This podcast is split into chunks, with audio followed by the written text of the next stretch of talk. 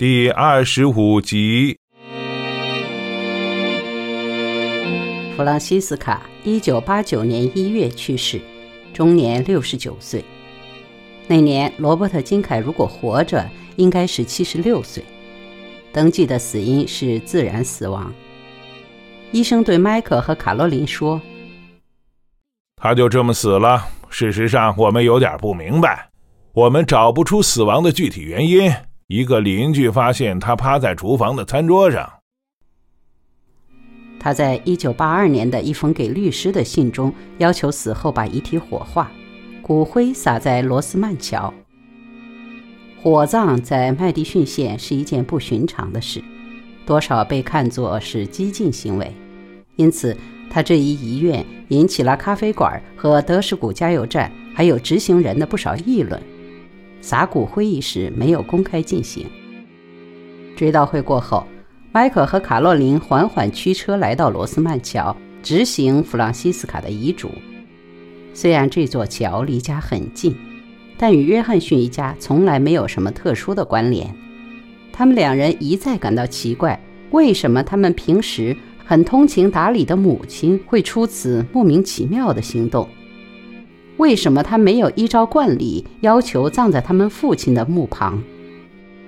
在这以后，迈克和卡洛琳开始了清理房子的漫长过程，并且在律师从财产角度审查放行后，从银行把保险箱取了出来。他们把保险箱内的东西分门别类，开始一一过目。那牛皮纸信封是在卡洛琳的一摞东西中。不过压在下面大约三分之一处。他迷惑不解地打开，拿出里面的东西。他读了罗伯特·金凯1965年给弗朗西斯卡的信，之后又读了他1978年的信，然后是西雅图的律师1982年的信，最后他仔细看了杂志简报。迈克。他听出了他声音中惊奇夹着沉思，立即抬起头来。怎么回事？卡罗琳眼里含着泪，声音有点发抖。母亲爱上了一个叫罗伯特·金凯的人，他是一名摄影师。你还记得我们都看过的那期《国家地理》吗？就是上面有关于那几座桥的报道的那一期。这个人就是到这儿拍摄那些桥的，还有。你记得当时所有的孩子都在议论那个背着相机、怪里怪气的陌生人吗？那就是他。迈克尔坐在他对面，领带解开，敞开了领子。再说一遍，说慢一点儿，我没法相信我听对了。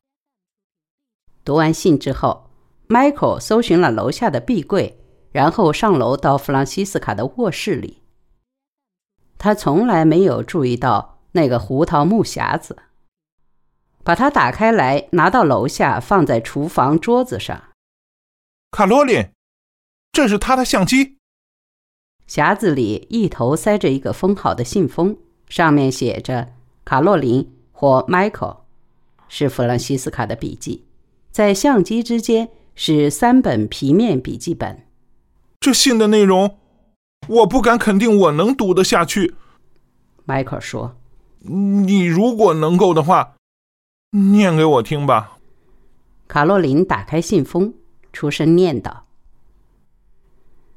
亲爱的卡洛琳和迈克，虽然我现在还感觉良好，但是我觉得这是我安排后事的时候了。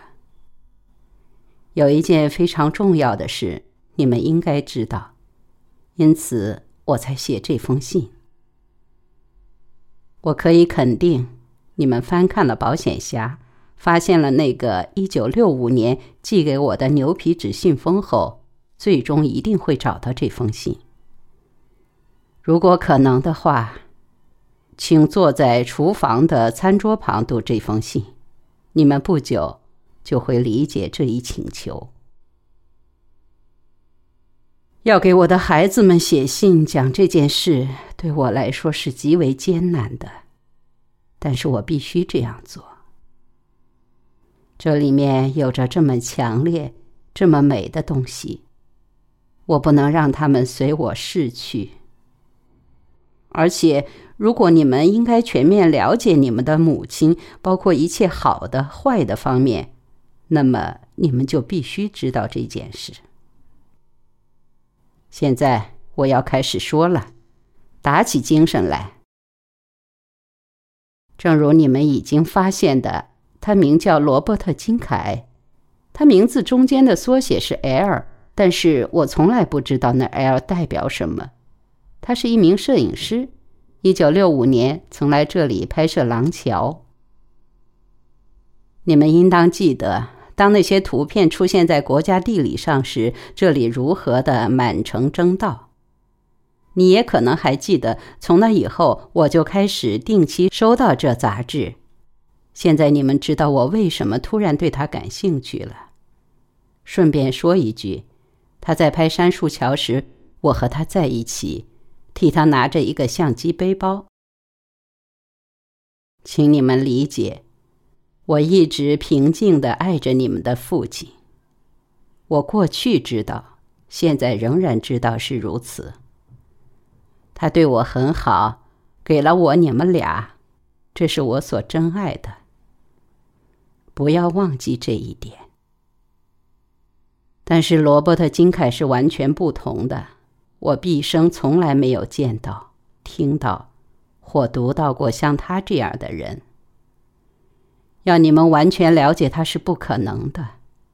首先，你们不是我；其次，你们非得跟他在一起待过，看他动作，听他谈关于物种演变的一个分支的尽头那些话才行。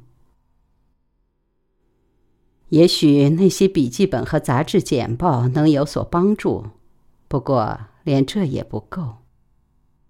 从某种意义上说，它不属于这个地球。我能说的最清楚的就是这样了。我常常把它想成一个骑着彗星尾巴到来的豹子一般的生物。它的行动、它的身体都给人这个感觉。它能集极度激烈与温和、善良于一身。它身上有一种模糊的悲剧意识。他觉得他在一个充满电脑、机器人和普遍组织化的世界上是不合时宜的。他把自己看作是最后的牛仔，称自己是老古董。我第一次见到他，是他停在门口去问罗斯曼桥的方向。那时你们三个人去参加伊利诺伊博览会了。我相信，我绝不是闲在那里没事找刺激，这种想法离我远了。但是我看到他不到五秒钟，就知道我要他。不过没有我后来真的达到的那个程度。请你们不要把他想成一个到处占乡下姑娘便宜的浪荡汉，他绝不是那种人。相反，他有点腼腆。对于已发生的事，我和他有同样的责任。事实上，我这方面更多。手镯里的那个条是我钉在罗斯曼桥上的。为的是我们初次见面的第二天早晨，他可以见到。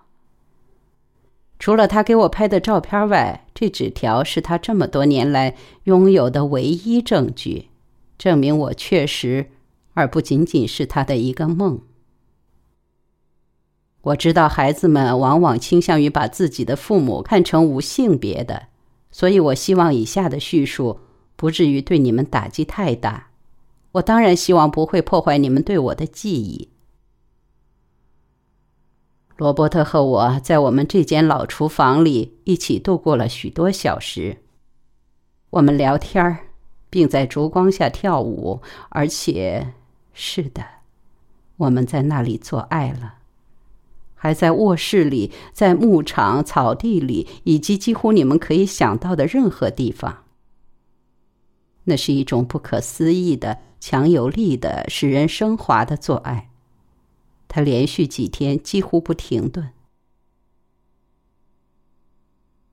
在想他时，我总是用“强有力”这个字眼，因为在我们相遇时，他已是这样。它激烈时像一支箭。他对我做爱使我完全不能自主，不是软弱，这不是我的感觉，而是纯粹被他强大的感情肉体的力量所征服。有一次，我把这感觉悄声告诉他，他只是说：“我是大陆，是远游客，是所有下海的船。”我后来查了字典，人们听到“远游客”这个词，首先联想起的是游鹰，但是也还有别的含义。他一定是知道的，其中之一是异乡客，外国人。另一个含义是流浪、迁移。这个字的拉丁字根意思是陌生人。现在我想起来，他身兼所有这些特征：一个陌生人、广义的外国人、远游客，而且也像游鹰一般。孩子们，请你们理解。我是在试图表达本来不可言喻的事。我只希望有一天你们各自也能体验到我有过的经历，不过我想这不大可能。虽然我想在当今这个比较开明的时代说这话不大合乎时宜，但我的确认为一个女人不可能拥有像罗伯特金凯这种特殊的力量。所以，Michael。刚才的说不把他包括在内。至于卡洛琳，恐怕坏消息是天底下这样的男人只有他一个，没有第二人。如果不是因为你们俩和你们的父亲，我会立即跟他走遍天涯。他要我走，求我走，但是我不肯。他是一个非常敏感、非常为别人着想的人。从此以后，没有来干扰过我们的生活。卡洛琳念到这里，稍微停顿了一下，整理一下情绪，又接着念下去。